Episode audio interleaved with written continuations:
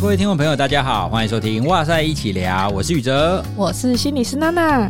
今天呢，我们可以聊的主题，哎，我觉得非常适合娜娜你哦，因为我们今天想要聊一部韩剧，这部韩剧的名称呢叫《精神病房也会迎来清晨》。哎，根据你曾经在精神病房工作过的经历，而且刚好你也曾经有过护理师实习的经验，你在看这一部的时候，应该会很有感触吧？那你先来跟大家介绍一下这一部戏，它到底在演什么？这一出剧呢，它是十一月初在 Netflix 上线的原创韩剧，主要是改编自一个漫画。然后呢，女主角就是朴宝英，大家应该还蛮熟悉她的。不过我觉得她跟之前长得有点不一样。我这一部还是第一次看过她呢。我觉得之前可能比较婴儿肥吧，然后现在脸又更修饰漂亮这样子。它的剧情就是在讲述说，这个女主角呢，她原本是在内科的病房，可是呢，她工作了三年以后，突然就转到精神科的病房来工作了。就在这个没有窗帘、早晨的阳光会先照耀到的精神病房里面，跟很多的患者、还有家属、还有医疗团队，形成了很多精彩又丰富的故事。老实说啊，听到现在其实不太会吸引人看，你知道吗？我到底为什么要去看一个精神病房的故事？一刚开始，其实我的想法也是这样，可是呢，就刚好剧荒，又觉得说啊，不知道看什么，诶，这个跟心理学有关系，就让我来看一下吧。诶，没想到我一看下去，诶，不得了，这部戏真的是蛮有趣的哦。你知道为什么我一点开就会继续看吗？因为一刚开始还不到五分钟哦，他就讲了一件很重要的事。他说睡眠非常的重要，所以你就被这个打到是不是？这部戏的编剧真的有眼光啊！他一刚开始就在传递睡眠的重要性，而且我还仔细听哦，因为我很想要纠错，你知道职业病嘛，我就很想的，诶，好，我来好好的看一下这个编剧到底有没有写错。哎，没想到它里面写的还都是对的，哎，哦，所以一个身为睡眠专家，你就会对这种戏就开始觉得，哎，好像我们真的应该要来看一下。它里面谈的那个睡眠知识其实很简单，也是我们很常讲，就是如果你睡不着的话，你应该要离开床铺，不要让你的身体跟床铺建立起坏连接，你要有好连接，这样你躺上床去，你才会好好的睡觉嘛。其实这也是我们在讲座当中常常会讲的。可是啊，很多时候这个道理都不难，但是你很难去执行跟改变。我现在其实有一个体悟，我的体悟就是，你单纯叫人家做行为的改变，通常不容易。可是呢，如果你可以趁着你买一个助眠产品，或者是你更换一些寝具的话，你可以顺带来做一些行为上的改变，来让自己睡得更好。诶，娜娜，你最近有购买什么助眠产品，或者是有让你睡得更好的方法吗？所以就要来介绍恋家小铺的棉朵云啦。棉朵云呢，它是一个深度睡眠的恒温枕，我觉得很值得称赞的就是它的支撑度真的非常够。以前我睡一些枕头，其实一段时间就会塌掉，你就会发现，嗯、呃，这不是之前的那一颗。不过这一颗枕头，我目前躺到现在，我都觉得它的支撑度还是非常的，能够让我深度的释压舒眠。然后它的密度也是业界最高的。我看它的介绍的那个图片啊，它照片上面有放十八公斤的壶铃，哇，很重呢。对，很重。可是他就有一个对照图，那他排的呢，可能就是已经到地板压扁扁了，可是它的还有一点点的厚度在，所以你就可以了解到它的支撑性。已经目前热卖超过一万五千颗了。那这次呢，哇塞的团购就会包含了第一代的面包型枕头，跟第二代的立体叠型枕跟工学型枕。那我自己是躺一代面包型的枕头，是因为我自己比较喜欢把整个肩膀睡上去，所以我选的那个是比较高一点点的，所以我反而比较适合一代枕。你知道吗？我刚收到的时候，我吓一跳，因为呢，你会觉得，哎，枕头不是应该要很轻的东西吗？但是它真的好重，它枕头真的超重，你拿到你绝对没有办法想象这是一颗枕头的重量。但是它虽然重，可是却不硬。我呢，其实是睡二代枕，因为我比较喜欢在我的脖子的地方，哈，有一个可以让我靠的地方，我躺上去也会有一种好像刚好可以密合的这种状态。所以你睡枕头，你真的会因为每一个人，不管是头型或是你的睡眠习惯，会有一点点差别。哈，像我们两个，我们就会睡两种不一样的形状。宇泽的二代枕呢，它就是工学型的，它能够贴合肩颈的曲线，然后怎么翻身都很好睡。第二代的棉朵云还有另外一种叫做立体蝶形枕，它就是让你侧睡跟仰睡是有分区的，它中间有一个凹槽的，所以它包覆性就比较高，可以稳固睡姿。嗯，然后另外我觉得很棒的就是它表层的那个布是抗菌防臭的纳米银表布。因为毕竟男生的头有时候蛮油的，会有一个味道。哎、欸，等一下，你这句话不太对吧？没有道理，只有男生的头油会臭，女生的头油不会臭啊。请大家来投稿，是不是女生其实都香香的？还有一点，其实也是我在谈枕头的功能非常重要的，就是透气性。因为我们在睡觉的时候，其实我们是要把核心体温降低嘛，所以你会需要有适度的散热。而我们人的散热有一个很大的地方，就是在你的头哦，所以枕头的透气性就一定要非常的好。所以呢，这一次的哇塞专属棉朵云团购，就是要让大家好睡得像在云朵上哦。即日起到十二月十七号，都有七点三到八折的优惠。我们谈到的价格是直接可以折一千哦。哇哦！刚好如果年末大家需要居家整理，就可以把不适用的这些寝具换掉，断舍离一波。想要睡得好的话，环境上的设置是一个很基本的条件。我们也为了这个拍了好几支的短片，蛮搞笑有趣的。大家之后可以陆续在哇塞的 IG 看到相关的资讯，就请参考节目资讯栏或者是我们的贴文喽。透过更换枕头来帮你的睡眠做一个调整啊，并不是说换了枕头你就会一直睡得很好，哦，是给自己一个机会来做一些好眠的调整。好，那我们接下来回到我们今天的主题戏剧来。一开始这一部戏，我自己也其实没有很有动力去看，就是因为我想说这样子好像还继续在工作。通常你不会想要看跟工作类似的事情吧？啊、对哦，对。然后另一方面，我也怕它会太沉重，加上自己前阵子都在看福利恋，所以其实还没有完全看完。但是我后来也是跟你一样，就一开头看了以后发现。诶，他在讲很多压力啊，或者是精神科的一些概念诠释是很正确的。比如说，他就有说，心理的免疫力下降的时候就要来精神科，就像骨折的时候要去看骨科，感冒的话要去看内科一样。因为任何人随时都可能会变软弱。我就因为这句话而被他吸引进去了。那后来也发现说，他其实是一个穿插很多感动啊、欢笑、很治愈的一出戏。特别是你可以看到女主角多恩，她在面对病人的时候，第一集的时候，她真的是很雷的雷包同事，就是很不熟练。可是她后来就慢慢找到自己的方法来给予病人安慰，算是整出剧都用了很温柔的方式带观众去认识不同的心理疾病。她也用一些很大量的意象化的方式，等一下我们可能有机会聊到，让这些心理疾患造成的状况是更立体的。因为有一些东西你看书。其实你很难想象，在现实的情境中，到底他会用什么样的方式来表现。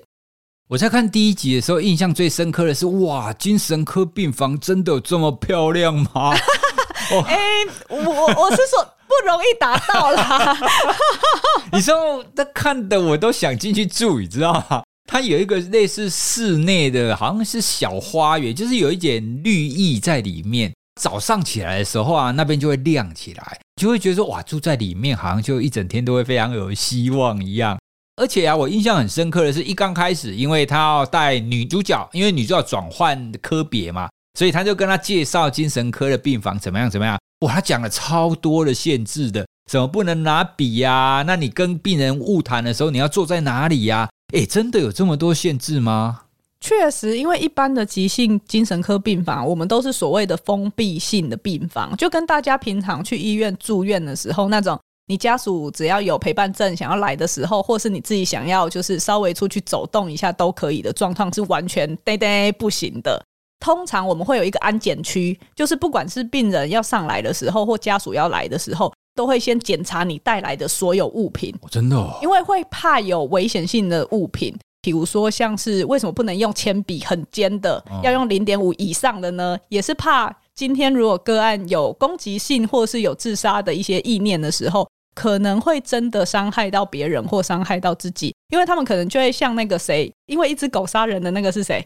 捍卫什么东西的？对，他不是连一支，对，他不是一支铅笔都可以杀人吗？对，对，所以其实真的是当个案如果在一个比较可能躁狂、很外化的一个状态，或情绪很激动的时候，我们之前有遇过一个看起来不是很高的女生，她把精神科病房的桌球整个翻掉。哇，那么强！就是桌桌球桌整个翻起来，哦、所以你也不知道她哪来的力气。所以真的是会尽量物品上面会做一些管制啦。然后另外有一些病房会比较严格限制，如果你今天要吃饭的话，他会要用塑胶的汤匙，不能用筷子。各家病房可能规定不太一样，但会尽量的，基本上只要是有绳索、有线的都不能出现，因为怕他们会上吊自杀。所以光是像之前啊，我在的医学中心，他们洗完衣服要晒衣服的晒衣架，都是另外日间附件那边他们去找厂商，然后用厚纸板做的挂衣架，不能用铁的，因为铁的还是会有危险性，会变武器。哇，他这样真的在精神科病房当中，真的要做到很细致诶，为了要避免危险的话，嗯，而且有时候可能是五到十分钟就会巡所有的病人一次，可是有时候你会发现，就是那十五分钟可能都会有出事的状况，所以真的是大家都非常的小心。哦，所以它里面所介绍的那一些，其实都是真的，它并不是为了要夸张的关系。嗯，而且其实不只是精神科病房，像以前我们在门诊的会谈室的时候，治疗师要靠坐门边的那个位置。为什么？因为如果有突发状况的时候，我们比较好逃走，赶快 赶快跑，或者是赶快出去呼救啦，哦、都一样。然后另外就是，通常也会有双向门。其实你看他们的治疗室也都有。两边的门，病人进来的一个门，医生后面其实都会还有一个门，哦、嗯，就是为了要防止这种，呃，可能遭受攻击的时候或没有地方逃，或者是有需要求救的时候可以怎么办？我觉得剧中它很多的小细节都有反映真实的医疗现场的这些情况，可是他又不会说为了张力，然后去追求戏剧化的一些症状表现，去牺牲掉说观众去理解这个疾患的机会。你有看过以前有一些剧，就是你看了就会觉得说这个太扯了吧，真的个案或者是真的治疗根本不会这样做。但是我觉得这部戏里面这种状况几乎不太有，至少我看到的也都是很 OK 的状态。我在看这一部戏的时候，我自己觉得会有一点像是之前在看《机智医师生活》的那种感觉，就是他会给你一些在生活当中实际存在而且很沉重的议题。但是啊，我看戏剧最怕看沉重的议题，因为有的时候啊，他就给你一直沉，一直沉，一直不断的沉下去。那这一部不会，他给你一个沉重的议题，让你理解之后，他会给你看到人性的美好的那一面来收尾。所以我就会比较愿意这样子一直看下去，因为你会知道一些事情，然后你又会看到人性的美好。你既可以获得正确的心理学知识，你也可以感受到人性光明面的存在。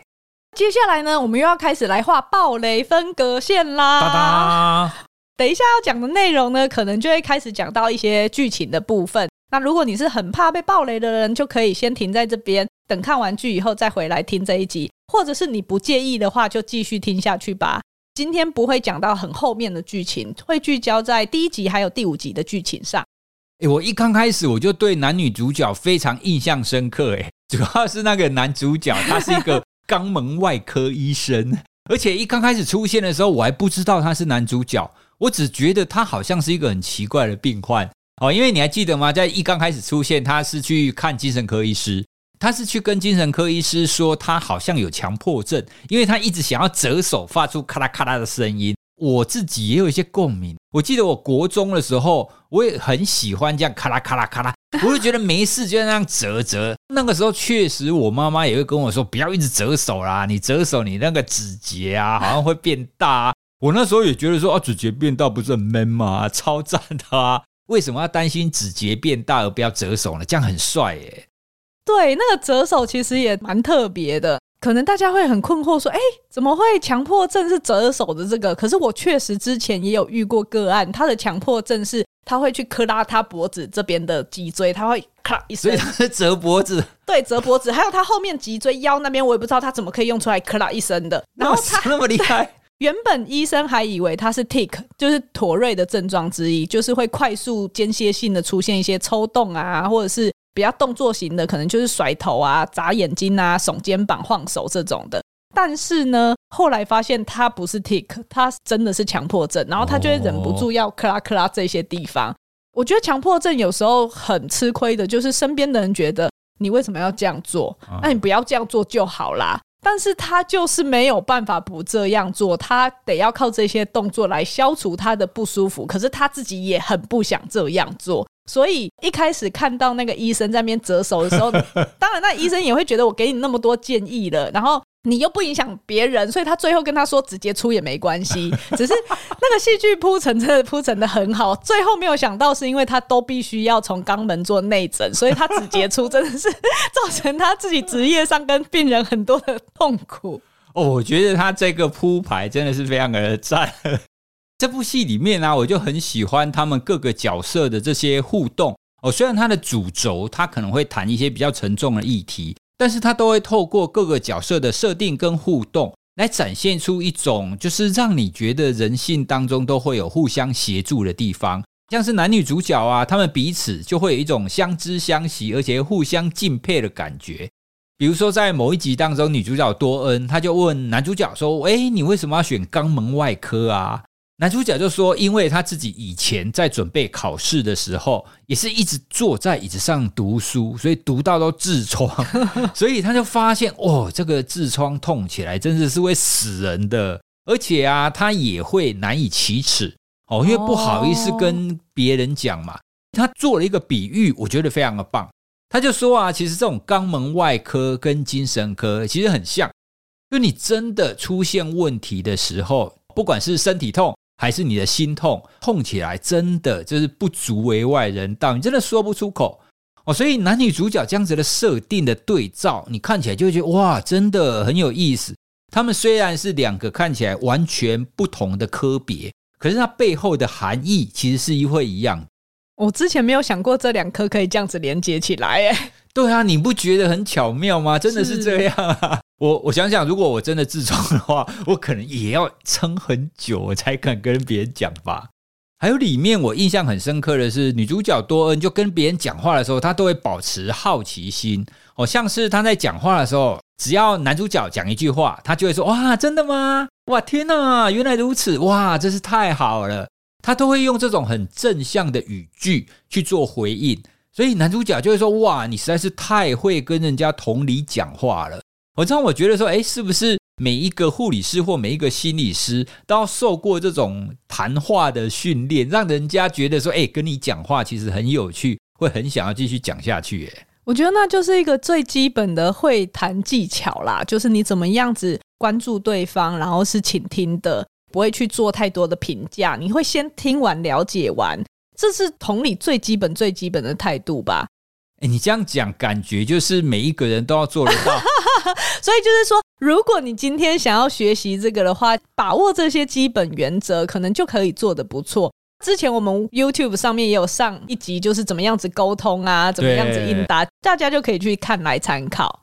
所以说起来，如果我们想要在跟别人互动的过程当中，那一种同理或者是保持好奇心，它其实也不是多难的事情。然后你大概要把握这几个原则啦。但反而我看到这一段的时候，我的注意力是在另外一个部分，就是女主角多恩，她不是因为个性很亲切，可是她却因为这个亲切跟对人的关怀，反而被内科的护理长说她是适合精神科的。在那个员工餐厅才听到说，哦，原来以前的护理长是不满他对病人太过亲切，然后导致病房其他人得要分担他的工作。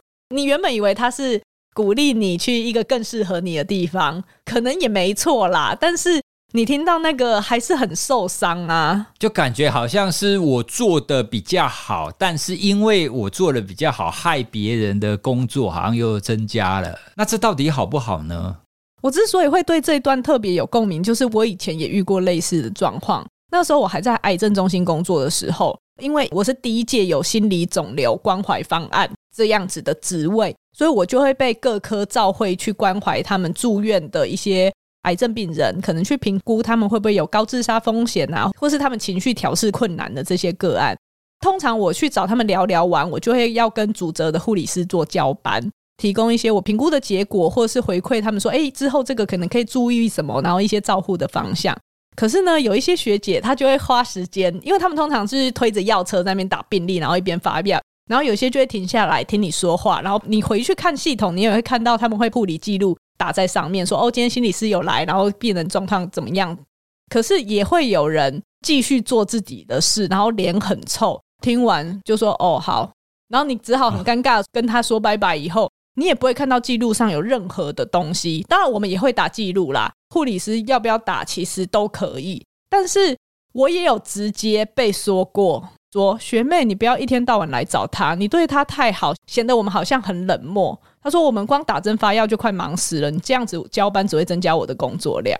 哇，我觉得也可以理解大家的立场，每个单位的工作气氛其实差很多，然后真的不同科别的文化啊，或者是他们可能真的一天的班，他就是要照顾十几个病人，然后他们那一科可能针啊药啊，或者是尤其化疗有时候打得很复杂，真的很忙。所以你也可以理解他可能会有那样子的反应，因为这个对他来说就是要多做的。甚至像女主角那样子，她如果为了这个病人多留了十分钟，每一个人都留了十分钟，那他留下来的东西，要么他加班，可是现在又有工时的问题，要么就是留给后面的人做，真的很两难。所以其实根源不应该要怪你，或者是怪女主角，根源应该要怪医院高层。我没有说。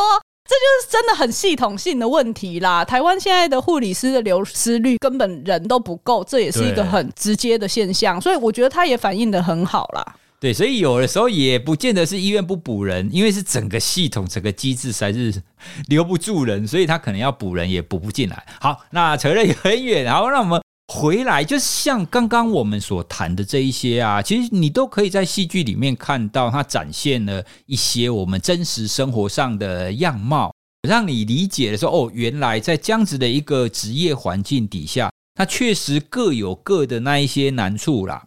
在第一集当中啊，他就演了一个个案，然后我就是觉得哇，他这个个案的演绎，他的阐释真的是蛮特别的。那个个案就是丽娜。他是一个有严重摆泼拉的一个病人，就是双向的情绪障碍。然后他被妈妈带到病房里面住院。可是他的问题呢，其实就是从小就是被妈妈照顾长大，因为他家家境很好嘛。那什么事情都是妈妈安排哦。你要读哪个学校，你要补习什么，甚至呢，你结婚你要嫁给谁，这都是由妈妈所安排的。外人看起来，他就很像是一个很美丽的天鹅一样啊。被照顾得很好啊，也长得很好，可是实际上他非常的不快乐。最后呢，他就被逼出病来了。印象最深刻的就是妈妈一直送来葡萄的画面。哦，对，那个画面虽然是呃很漂亮的葡萄，看起来就很饱满、有机的、很新鲜。妈妈还会放很漂亮的花瓣装饰。因为妈妈来看她的时候，总是说她最爱葡萄，可是其实丽娜根本不喜欢。嗯。然后我光是看到那个葡萄送来的每次打开的画面，我都觉得压力好大。我自己都觉得哇，这个爱好让人无法喘息哦。诶，我觉得他那个画面真的是做得很好，你知道吗？因为你可以看得出来，妈妈不只是挑过葡萄，而且她还刻意做一些装饰，所以她是真心想要让女儿好。她真心认为这个东西是好的，而且她也很用心去准备。可是有的时候，你很用心去准备，你很真心，不见得真的是好的。哈，你如果两边没有对焦到，它反而会出现像这个戏剧当中的一些坏结果。所有的父母都是想给孩子最好的，也是都是真的爱，只是那个东西未必是他喜欢的，或是他要的。所以剧中在呈现丽娜的躁狂状态的时候，是呈现她会脱光衣服在跳舞，来象征她好像想要挣脱那些控制和束缚。当然，我这边要补充一下，不是所有躁狂的病人都会脱光光跳舞啦，只是他想要用这个意象来让大家可以更理解。然后个案说出一句话，我真的是很心痛，是他有说大家指着他说他是疯子的那一刻。对他来说，才是他真正感受到自由和快乐的时刻。哇！他在那个短暂的瞬间，他才可以抛开母亲、社会跟他人的眼光，就很像浮出水面、暂时呼吸一样。因为在这个时候，真正的他才有机会显露出来。可是他活了四十几岁了，他得靠这种方式才能让自己出来喘口气。你看了，真的是非常的心疼。对啊，在里面啊，女主角跟她的青梅竹马，他们有一段对话的比喻，我觉得就很棒。他那提到啊，有一只鸭子然后鸭妈妈呢就很用心的把鸭子打扮成像天鹅哦，因为妈妈希望她像天鹅一样的美丽而且幸福，而且安排她嫁给天鹅老公。可是实际上，这只鸭子虽然可以获得这样外人看起来很美好的结果，可是它并不快乐啊。那那一个青梅竹马，他就讲出一个非常经典的话：诶，那这只鸭子它真的有想当天鹅吗？哦，如果它只是想当一只鸭子的话，那强迫它当天鹅，其实它并不会有好结果的。哦，我看到这个故事跟比喻的时候啊，诶，我真的有被打动，就是那种。寓言故事吧，很简单，可是却可以让你获得一个很强烈的 insight。嗯。对啊，因为我们现在也都会要照顾孩子嘛，甚至以前当老师的时候，你对学生也有这样子的感觉。你说啊，这是为你们好啊，你们应该要怎么样怎么样，你们应该要学什么。可是有的时候，我们也会忽略了孩子或者是学生他们本身的期待，或者是他们本身的擅长或热情是什么。身为父母的。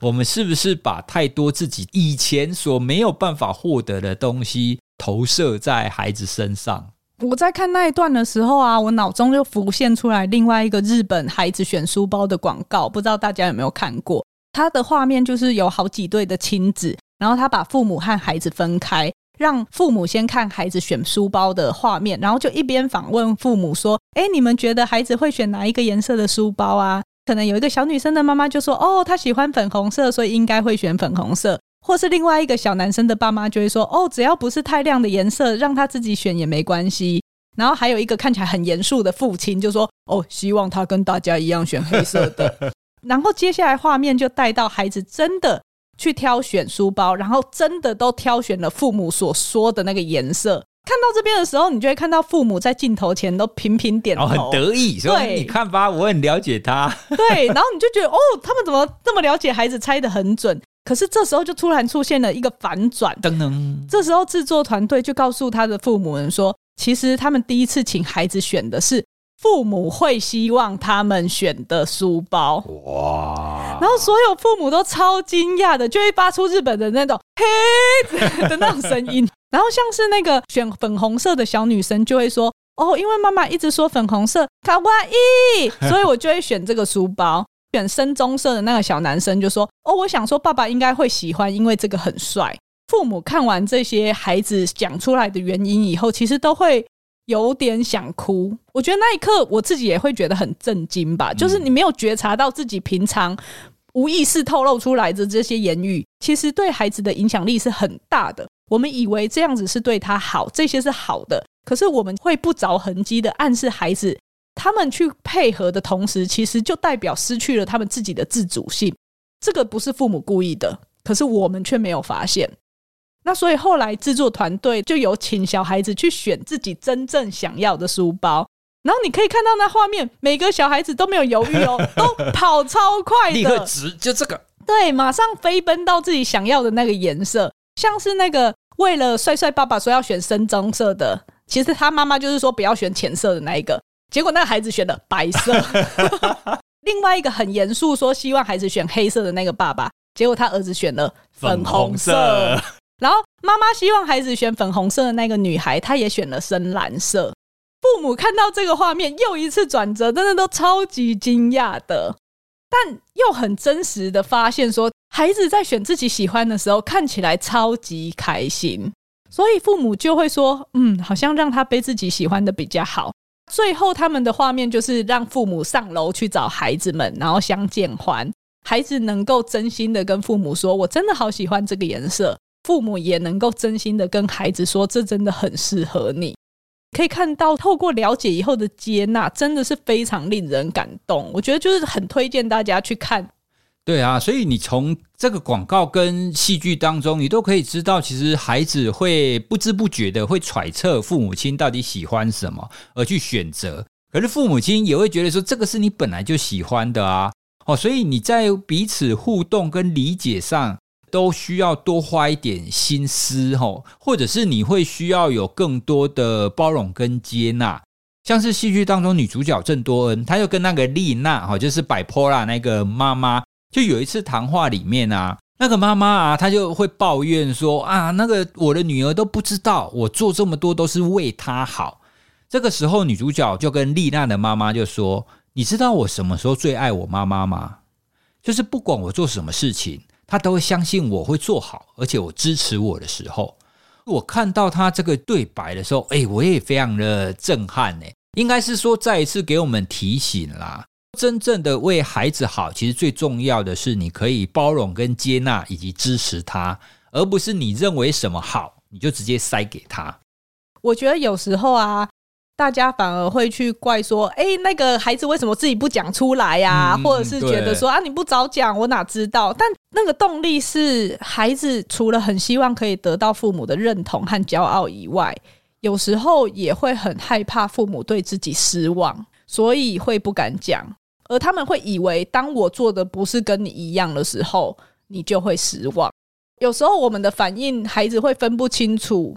我们的那个表情或动作，其实有时候我们是心疼他，不是对他失望。所以，如果能够透过语言更好的表达出来的话，我相信孩子会能够有机会去展现他真实的这一面的。关于鸭子跟天鹅的故事啊，其实我还有其他的联想，因为不只是教养上，有的时候我们在看待自己也是这个样子，因为我们会觉得说社会上过得好的人，好像都是有一种模板。哦，比方说有成就的人，他就一定要赚很多钱，然后他应该要开名车之类的，就这种刻板印象，所以我们不知不觉会觉得说，诶，我好像要过得像那个样子才是对的，会鞭策自己说，我一定要变成这个样子，我的生活才会有意义。可是其实并不然，哦，就像刚刚鸭子一样啊，如果你自己本身就是一只鸭子。就不要强迫自己变成天鹅哦，因为我们生活快乐，让你自己可以在生活当中悠游，这才是最重要的。像戏剧里面啊，就会充满了很多这种可以让我们在生活当中有一点反省或者是提醒的剧情。在第一集的最后啊，我非常喜欢他们解决母女之间动力的概念当中啊，就用涟漪来当比喻。他那句话是说。人们呢，其实是会彼此的影响，有的时候会让对方悲伤，有的时候会让对方痛苦，甚至有的时候会让对方生病。可是有的时候呢，我们为了改变自己而丢出一个石头，这个石头丢下去水里，它会激起一些涟漪，而这个涟漪的波动不仅会朝自己而来，也会朝对方而去。听到这句话，我就想起，其实有的时候我们想要在伴侣关系或者是家庭关系当中做一些改变的时候，我们很容易会直接想说：“诶，我要叫对方来做一些改变。”好像是娜娜，你还记得之前有一集在谈伴侣经营，就有听众会觉得说：“诶，明明都是另一半的错，你为什么一直要叫太太改变？都是先生的问题呀，为什么改变的要是太太？”这句话其实一定程度的提出来一些说法啦，因为所谓的改变从来都不会是单向的，甚至有的时候你是一个有改变动能的人，哦，从你开始做一些改变，然后产生一些涟漪，那两人之间的动力其实就会不同了。因为改变有时候真的是很困难呐，特别是期待他人改变，所以在。第一集里面，丽娜她也说过，她不期待有什么改变，反正她所处的环境如果不变的话，她也只是一直在复发入院而已。如果这么想的话，确实会让人觉得很无助、很无望，因为她把改变的结果放在妈妈的身上，就会仿佛自己好像做不了什么。但有时候改变也很简单，就是从自己开始的一句话、一个举动、一个转念，就可以让动力有一些不一样。也会影响到另外一个人跟你互动的模式，就像是丽娜后来有勇气的在一次会面里面跟妈妈说：“我不喜欢葡萄，我不要。”甚至先拒绝妈妈会面一阵子。这个就是丽娜愿意为自己抛出那颗石头，就有可能让她从困住的状态当中去激起改变的涟漪。同样的，回到女主角多恩身上，她也从这个经验里面去发现了。自己可以施力的地方，所以他才说：“哎，我以后要当那一颗石头。”我觉得丽娜之所以能够做出改变，就是来自于多恩和团队的支持。他们相信他能为自己做出改变，而这一份相信这就给了他很大的勇气跟力量。虽然多恩的太亲切被内科的阿长视为是一种缺点，但同时这也是多恩的优势。他能够很细心的观察。抱持着温暖的心去对待另外一个人，然后他把收集到的资讯带回精神科的团队，跟他人一起沟通，去帮忙个案。所以在这里面提到的涟漪是一个很大的概念，其实就是一个善意的循环，很多都是从一颗小小的石头开始的。我们好好的对待别人，激起涟漪，对方受到一些影响以后有所改变，然后这个涟漪它就会继续的扩张。影响到另外一个人，而且这个是每个人都做得到的。我觉得那一幕是当妈妈再次来会面的时候，她打开的水果盒里面不是只有葡萄了，虽然还是硬要加一些装饰，但是不是只有葡萄的那一刻，丽娜也直接就笑出来了。对，因为她发现他们的妈妈也改变了。就像我们刚刚讲的涟漪的概念一样，只要你自己做出一些改变，其实这个动力会影响到周围的人，而且是跟你越接近的人，他影响的程度一定越大。光第一集就提醒了我们两个很重要的点，第一个就是，就算受伤不是我们的错，但好起来其实是我们自己的责任。如果你觉得自己困住了，那就开始做一点不太一样的事情吧。之前我有看到有一句大家可能还蛮熟悉的话，就爱因斯坦讲的，他说：“什么叫疯子？就是重复做同样的事情，还期待会出现不同的结果。”所以我觉得，如果我们愿意丢那一颗石头，激起一点涟漪，它或许就是在做一点不一样的事。第二个，我觉得很重要的，也是我们频道常常会提醒的，你不用担心自己没有那个能力，因为有时候你给身边的人一个微笑、一句关怀，只要你向这个社会。传达出那个善意，我们都有可能成为那颗重要的石头，去激起他人心中的涟漪，就像这出剧一样，可以一起迎来美好的早晨。至少我是这样相信的啦。对啊，你看，光看一集，我们就有这么多可以讨论的点，就废话超多。如果我们十二集讲完，哎、欸，我们差不多可以录个三四个小时吧。哎、欸，不行不行，我一定要再讲一下第五集。我觉得第五集那个个案，我也非常有感触。虽然他不是在投射我自己的情况啦，第五集那个个案呢，他其实是一个很忙，忙到不行的一个职业妇女。那因为她的女儿啊被霸凌，所以带去精神科门诊。可是呢，他本来觉得说我是带我女儿来的啊，但是医生在门诊的时候，他却反而问那个妇女，就问他说：“诶，你上次好好睡觉是什么时候呢？”那当他一被问到这句话的时候，他还觉得医生很奇怪，你为什么要问我？我不是好好的吗？我上次好好睡觉，虽然是很久以前的事情，这是因为我很忙的关系啊。一刚开始，这个妈妈还不太觉得说自己忘东忘西这种情况有什么大不了的，直到呢，她发生了一个重大的转折啊。这个转折我们在这边先不要讲好了，我觉得这个到时候看到应该就会很震撼吧。她才惊讶说：“哇，原来我。”遗失掉我的生活那么久了，我遗失掉我的记忆那么久了，她就回去再跟医生门诊，她就说了一句话，她就说：“我觉得我好像哪里故障了，我明明知道有一些东西，倒好像又被删除了。”医生那个时候就说：“你有可能是一种假性的失智，哦，因为呢，你可能是太忙了，忙到你可能是有忧郁的情况，你都不太知道。”可是，在剧里面啊，那个妈妈就觉得说：“诶，真的，我有可能会忧郁吗？因为她不觉得她自己忧郁啊。可是医生又说，他有可能是因为忧郁症而导致这种假性的失智。娜娜，你有看过类似的情况吗？假性失智，我们说 pseudo dementia，之前我在医院蛮常出现在老人家身上的。他是因为忧郁的关系，所以看起来很像失智症，但不是失智症。什么意思呢？假性失智呢，它跟失智症一样，会有认知功能减退，就是记忆力变不好，无法专心，反应变迟钝，然后以前可以做的事情，现在做不太到。可是呢，如果是失智症的话，它是因为你大脑细胞的萎缩跟坏死，它是一个渐进式不可逆的变化。如果是假性失智的话，它就会像剧中所说的，它是一个短时间很急性的历程，通常是因为忧郁或焦虑所引发的。所以你只要改善这个情绪，就是做忧郁或焦虑的治疗之后呢，你认知功能减退的情形就会康复，它并不是真的失智。Oh. 不过我真的很少遇到像剧中这个女性的这个年龄出现这个状况。我后来去查，她确实是有忧郁症会引发这种假性失智啊。但是忧郁症一般大家会觉得说，她一定会有情绪上的那种低潮，可是剧中的这个妇女没有诶、欸，这是有可能的。通常会以为一定要到超级悲伤，然后也要有想死的念头，那个是重度忧郁症的诊断没有错。但其实有时候他还有其他的症状，比如说像提不起精神啊，没有什么兴趣啊，像是我们说的失乐症等等的，未必个案的情绪要到真的非常低落，他可能是长期的疲倦啊。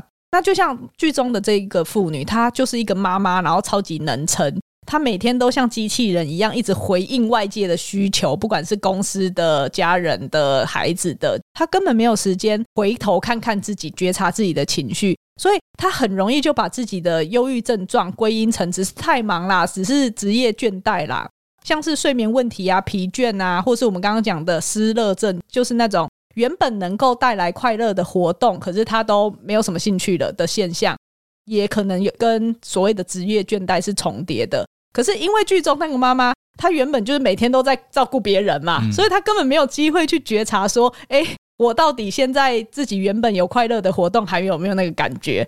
像我们节目之前也有提到高功能忧郁或微笑忧郁的概念，我觉得大家就可以回去听，会比较理解。对啊，在看这一段的时候，虽然我不是他剧中的那种职业妇女的角色，可是我也可以深刻的体会那一种一直转、一直转，那不断的努力、一直奋斗，为了别人，然后疏于照顾自己的这种情况，这让人看起来真的会非常的心疼诶。因为如果你连自己都没有照顾好，你不断的去燃烧、去牺牲、奉献，那到最后真的会变成。一个美好的结局吗？我觉得常常到最后反而是一个悲伤的结局。诶，那在这个案子当中啊，我还看到他们有一个治疗方法蛮有意思的。我不晓得娜娜你有没有用过？就是那个医师啊，他会请这个病人，他就写下关于他自己的自传，哈，就是把自己生命当中比较重大的事情写下来，而且尽量要写出他自己的感受。那这一种你们一般会应用在什么样子的情境呢？觉得他就是透过这个书写的方式来达到三个功能啊。第一个是把个案的注意力聚焦回自己的身上。这个个案你可以看到，他就一直在接电话，一直在处理别人的事情，都不是自己的事情。所以透过这个方式，可以让他先把注意力转回来。然后第二个。我们透过生命经验的这些回顾跟整理，而且他特别有强调要请他写自己的感受，对，所以就是让他能够去觉察自己的情绪，还有这些情绪背后的想法跟那些脉络。这个是一个我们在认知行为治疗的时候蛮常做的一件事情。另外，他交作业以后，他有说哦，他觉得很棒，然后开始请他用黄色的荧光笔去标出来有负向情绪的部分。这个地方就很精妙的让他看到生小孩以后的黄色荧光笔越来越多，来呈现出来这个对比，让他很直接的有一个 insight，注意到说，哇，原来我自己越来越不快乐，不是小孩害的哦，是我把注意力都放在满足家人和孩子的需求。从这个时候开始，因为他同时写的时候还有去写一些他想法上的脉络，所以他也可以同时意识到。哦，原来驱动自己这样努力的信念是怕职业妇女这个角色会没有照顾好孩子跟家庭，所以她对孩子也有一些愧疚，生怕自己少做了什么就不是够好的妈妈，也同时担心职场上会被说，诶，有了家庭就不尽责做不来。这些东西有点像是他的主治医师，让他透过这种很后设认知的方式。你知道自己情绪的由来，知道自己的想法跟信念如何影响到你情绪跟行为的整个脉络的一种介入方式。但因为我觉得剧中这个个案，第一个高功能很听话，然后很想赶快好，嗯、所以可以看起来很 amazing 的写了一个这个自传，好像就哇豁然开朗。如果是我们一般临床现象上。未必个案会那么有慧根呐、会需要很多治疗师的引导跟回馈，但他整体的治疗脉络上面呈现得很棒。对，那这一段呢，其实他同时在他们护理站里面的小组长哦，因为小组长也是一个职业妇女，那刚好自己的孩子也是小学三四年级，开始需要有那些升学压力啦，那有时候生病啊，这个小组长本身也是工作家庭两头烧。戏剧当中就安排有一段，就是这一个职业妇女跟这个小组长的对话。她就在小组长的对话当中，她就发现哦，原来这一个人，哦，他正过着像我以前一样的样子，就不断的担心孩子，而且也很认真的工作。那他就有一种好像被同理以及被救赎的感觉。看那一段，我都会看得想流泪，你知道吗？虽然我不是职业妇女，可是我真的觉得他们演的好好哦。嗯，那一段真的非常深刻。虽然是个案跟小组长的对话，但反而很像我们在心理治疗里面会用的一种叫做，比如说像空椅法，空的椅子，对，或者是像我们之前有跟刘佩轩老师在聊的那个 IFS 内在家庭系统的那一集里面有提到的。我们怎么跟自己的内在某一个部分去做对话？那大家可以回去听刘佩娟老师的那一集。那当这个小组长正在诉说自己内心的很多历程的时候，个案其实就很像看到以前的自己，在这些员工、妻子、妈妈的多元角色里面做挣扎，很担心自己做的不够好，可是又不想要听到别人批评职业妇女，所以他总是想要多做一些什么。就会想说啊，没关系啦，我自己吃多一点苦啊，身边的人就可以过得好一点点啊，我就是为他们而活等等，就会说出这些话。我觉得讲到这边的时候，他画面上就是很厉害的，直接呈现那个小组长变成了个案年轻的时候的那个样子，然后个案好像在很安静的倾听自己的内在这些想法，最后他忍不住想要跟过去的自己，或是自己的这个部分说。你不要太奋不顾身，你会很累的。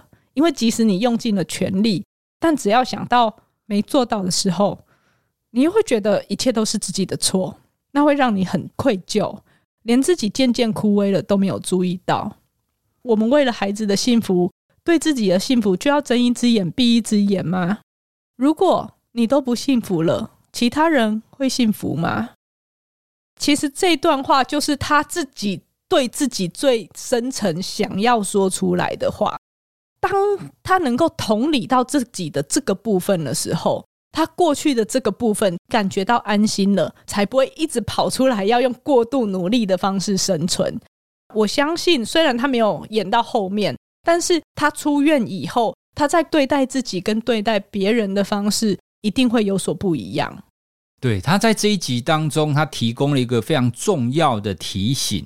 就是情绪就像是肌肉一样，我们必须要去练习以及觉察它。从刚刚的那一段呢、其实我们就可以知道，很多人不管是剧中的职业妇女，或者是男性，很多男性可能都想要赚很多钱啊，在工作上有所表现、有所成就，都会不断的往前冲。可是如果没有停留下来看看，说，哎。我是不是太过于燃烧自己了？我是不是太过于聚焦在外在工作，或是聚焦在别人？哦，有的时候我们真的要好好的觉察，而且来疼惜我们自己。哦，所以他提醒的这一句啊，要多多练习觉察情绪，这点我觉得这句话真的是超棒的。所以也希望大家听完这一集的节目，可以一起觉察，一起练习。好哇，我们这样随便一聊，我们就聊了快四五十分钟。哦，所以这一部真的很推坑大家一起来看。看的时候，你绝对不会有那种很沉重的感受，它也会给你一些光明，就像它的名称一样，精神病院也会迎来清晨。以上就是我们看了这一部戏剧，然后想要跟大家分享的部分。那如果你也看了，你有什么很棒的想法的话，也非常欢迎你可以分享给我们。然后也提醒大家，棉朵云枕头的团购只到十二月十七号哦。相关的资讯可以到我们的贴文，或者是到我们资讯栏去看连接。同时也别忘了参加哇塞圣诞节的交换礼物活动，或是投稿帮你暖心传情。今天的哇塞一起聊，我们就到这边喽，谢谢大家，拜拜。拜拜。